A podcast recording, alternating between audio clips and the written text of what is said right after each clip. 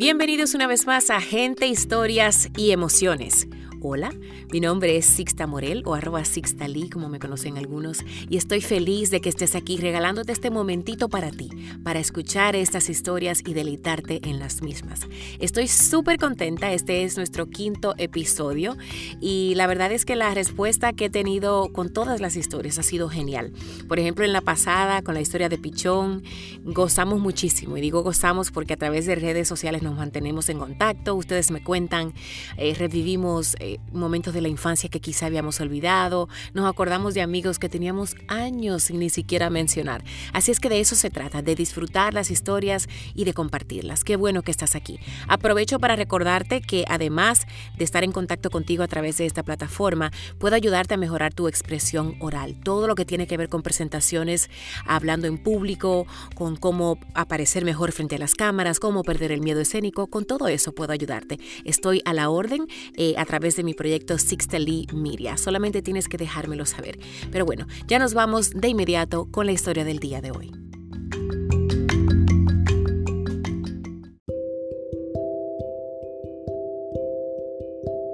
Esta historia fue escrita por Laura Esgroy.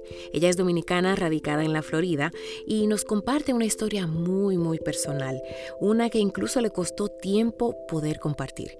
Es un relato donde Laura nos habla de lo vivido por ella en la búsqueda de quedar embarazada, un proceso que puede resultar doloroso y hasta frustrante para muchas mujeres o para las parejas, porque obviamente no solamente tiene que ver con la mujer. Escuchemos este relato de Laura al que ella llamó fertilidad, un mensaje de esperanza.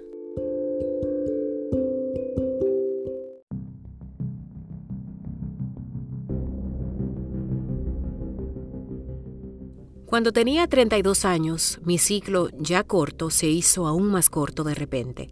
Siempre había experimentado ciclos de 21 días con sangrado abundante al principio. Tuve un primer periodo a los 9 años, cuando una visita al endocrinólogo confirmó que mi cuerpo estaba unos 3 años por delante de mi edad real. La solución entonces, medroxiprogesterona, para ayudar a equilibrar el estrógeno. Pero ahora estaba sangrando solo dos semanas después de mi último periodo. Nunca había experimentado un ciclo tan corto. ¿Qué está pasando? La doctora E, mi ginecóloga, realizó una ecografía para determinar si tenía síndrome de ovarios poliquísticos. Después de no encontrar nada, me envió a casa con un cuadro fotocopiado millones de veces para rastrear mi ciclo. Unos meses después fui a mi endocrinóloga de confianza, la doctora B, y después de contarle la historia, ella no podía creer que mi ginecóloga no había ordenado pruebas de laboratorio para revisar mis niveles hormonales. Yo tampoco podía creer eso. La doctora B ordenó nuevos análisis de laboratorio que mostraron que el sangrado anormal fue causado por un bajo nivel de progesterona y un alto nivel de estrógeno, una condición llamada dominancia del estrógeno ella me dijo que era fácil de arreglar, con pastillas de hormonas sintéticas, las mismas pastillas recetadas décadas antes por mi médico en Santo Domingo. Gracias, pero no gracias. Siguió sucediendo cada dos meses. Pensé que tal vez un ovario tenía el problema. Había sido un año de sufrimiento con ese desequilibrio hormonal. Pasé un año con esos dos primeros médicos y mi propia investigación antes de decidir finalmente adoptar un enfoque más natural, una forma naturopática, para ser clara, con una ginecóloga integradora que prescribe hormonas bioidénticas y se anuncia en Natural Awakenings, una revista gratuita en la entrada de Whole Foods, de la que no me enorgullece decir que confío ciegamente. Sabía que este enfoque tomaría más tiempo y no sabía si funcionaría, pero en algún lugar dentro de mí sentí que era la elección correcta y que tenía tiempo. No estaba necesariamente intentando quedar embarazada a corto plazo. Fui a recoger mis registros médicos al consultorio de la doctora E, mi antigua ginecóloga. La chica detrás de la ventana de la recepción sabía que estaba a punto de cambiar de médico. ¿A dónde vas? susurró ella. Voy donde la doctora M, le dije porque usan hormonas bioidénticas y quiero corregir mis hormonas para poder empezar a tratar de tener un bebé. Ella no podrá ayudarte, incluso si te tratan con hormonas bioidénticas. Ve a este lugar, dijo entregándome una tarjeta de visita de un centro de fertilidad y genética. Le di las gracias, la abracé y caminé hasta mi carro llorando. Tan pronto como tuve el aliento para hablar, llamé y reservé la próxima cita disponible. El médico principal no tenía ninguna vacante durante semanas, pero me ofrecieron a su doctora, la doctora K. La oficina de Coral Gables era elegante y moderna, blanca con detalles plateados, decorada con orquídeas. La doctora K es hermosa y extremadamente dulce. Me preguntó sobre mi historial, mi matrimonio, mi carrera, mi blog, mi historia de salud y me hizo un ultrasonido antes de ordenar docenas de exámenes. Todo se ve bien, dijo con un fuerte acento turco, frotando la varita de ultrasonido sobre mi pelvis con la ayuda de gel frío. Excepto que para tu edad no veo suficientes huevos. Eso no me preocupó mucho en ese momento. Fui a todas las pruebas y volví a verla. Mi hormona antimuleriana fue de 0.03, una lectura normal para una mujer 10 años mayor que yo. Y mi hormona estimulante de folículo fue de 31. 21 ya es un resultado de pánico. Las sospechas de la doctora K eran correctas. Había disminuido mi reserva ovárica. La progesterona muy baja y el estrógeno alto fueron otro problema tal como lo mostraron los primeros resultados del laboratorio. Mis glándulas suprarrenales tampoco funcionaban bien. Mi esposo Claudio también había sido examinado y sus resultados mostraron una baja morfología de esperma como un gran porcentaje de hombres treintañeros. Afortunadamente para ellos, los hombres renuevan ese esperma cada 90 días. Por lo tanto, con algunos ajustes en el estilo de vida, vitaminas, bajo consumo de alcohol y cigarrillos, pueden mejorar su fertilidad. Me eché a llorar. Todas las razones por las que había retrasado el embarazo comenzaron a correr por mi cabeza.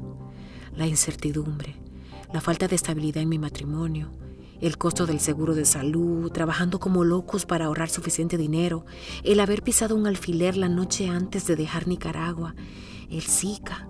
Tratar de concebir en los tiempos del Zika suena como el título de una novela de Gabriel García Márquez. Sollozando, me preguntaba si alguna vez podría quedar embarazada. La doctora acá me entregó una caja de Kleenex. Te sostendré la mano hasta que quedes embarazada, dijo. Era como si ella hubiera escuchado la pregunta en mi mente. Escribió en su pequeña libreta amarilla explicando las diferentes opciones disponibles. Primero, dos meses de relaciones sexuales en el momento preciso del mes. Si eso no funcionara, deberíamos probar inseminación artificial y nuestra última opción serían óvulos donados. La fertilización in vitro no sería una opción exitosa para mí. Le pidió a la enfermera que me llevara a una habitación privada donde pudiera llorar sola hasta que me sintiera mejor. Ella ordenó algunas pruebas para mi esposo Claudio y luego dijo, deberías estar escribiendo sobre esto. Fui a casa devastada. Una vez más tuve que hacerme cargo de mi salud mi cura y en última instancia mi fertilidad.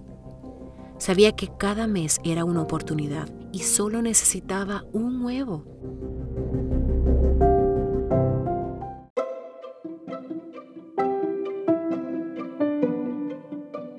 Comencé a buscar en Google todo lo que podía hacer para luchar contra esos resultados.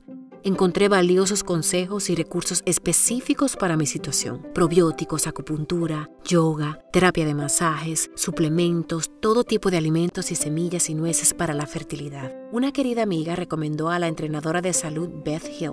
Me puse en contacto con ella y acordamos intercambiar horas de práctica de coaching, ya que ambas estábamos terminando nuestros programas de coaching. Beth se tomó el tiempo de revisar mi caso y me dio consejos útiles que van desde nutrición hasta técnicas de relajación.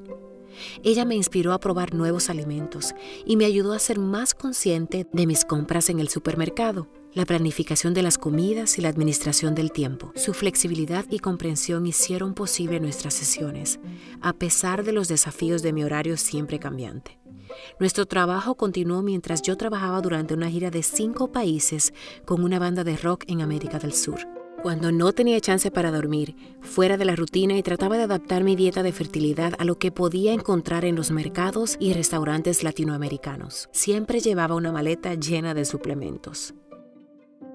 Lo más asombroso sucedió. Cuatro meses después de que comenzáramos nuestro programa, con la ayuda de relaciones sexuales en el momento preciso del mes, la fe y la misericordia divina, pude concebir de forma natural. Como diría mi maestra de yoga prenatal, mi bebé y yo estamos felices, sanos y completos. Incluso obtuve la modificación de un parto extremadamente rápido y fácil, gracias a Dios. Con el minucioso diagnóstico de la doctora K, la ayuda y orientación de mi entrenadora de salud y bienestar, Beth, y una actitud positiva, me embarqué en un viaje consciente hacia la salud y recibí el regalo de mi vida. Como mensaje de esperanza, no importa dónde se encuentre en su viaje de salud o fertilidad, tenga en cuenta que todo es posible. Mi bebé y yo somos una prueba viviente.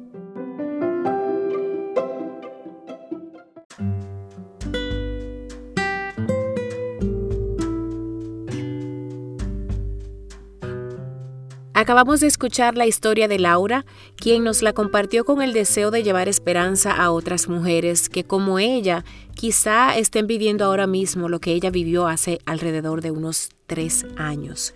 Este proceso de la búsqueda de hijos cuando existen problemas de fertilidad es súper común entre parejas, pero es un tema tan difícil de, tratar por el dolor que le lleva a la, la pareja, a la mujer, que tiene tantas aristas, donde hay tanta frustración, que por eso quizá no se habla tan abiertamente. Algunos académicos estiman que los casos de infertilidad en todo el mundo han aumentado hasta un 9%. Otros declaran que la infertilidad está afectando al 15% de la población mundial actual.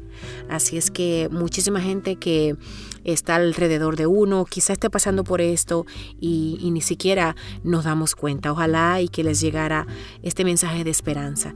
Laura insiste en que esto se ha convertido en parte de su misión de vida y por esto donde quiera que tiene la oportunidad de hablarlo, comparte su testimonio. Cuando le pregunté si tenía algo clave que quisiera que la gente eh, que se quedara con la gente en este episodio me dijo que es que no se conforme con una sola opinión, que escuchen a varios médicos hasta que encuentren uno donde su corazón se sienta tranquilo con lo que le ofrecen. No se cansen de buscar información y aférrense sobre todo a la mínima posibilidad que exista. Laura acaba de sacar su libro llamado In Our 30s o En nuestros 30, que es habla de la experiencia de las mujeres en la edad de los 30 años. Tiene un hermosísimo niño que tiene tres años, quien el día de hoy la hace feliz y como si fuera un regalo del cielo, nació el mismo día que ella e incluso a la misma. Hasta aquí nuestro episodio del día de hoy en Gente, Historias y Emociones. Los espero la semana que viene con más historias y recuerda, tú pones la historia, yo pongo la voz. Hasta la próxima.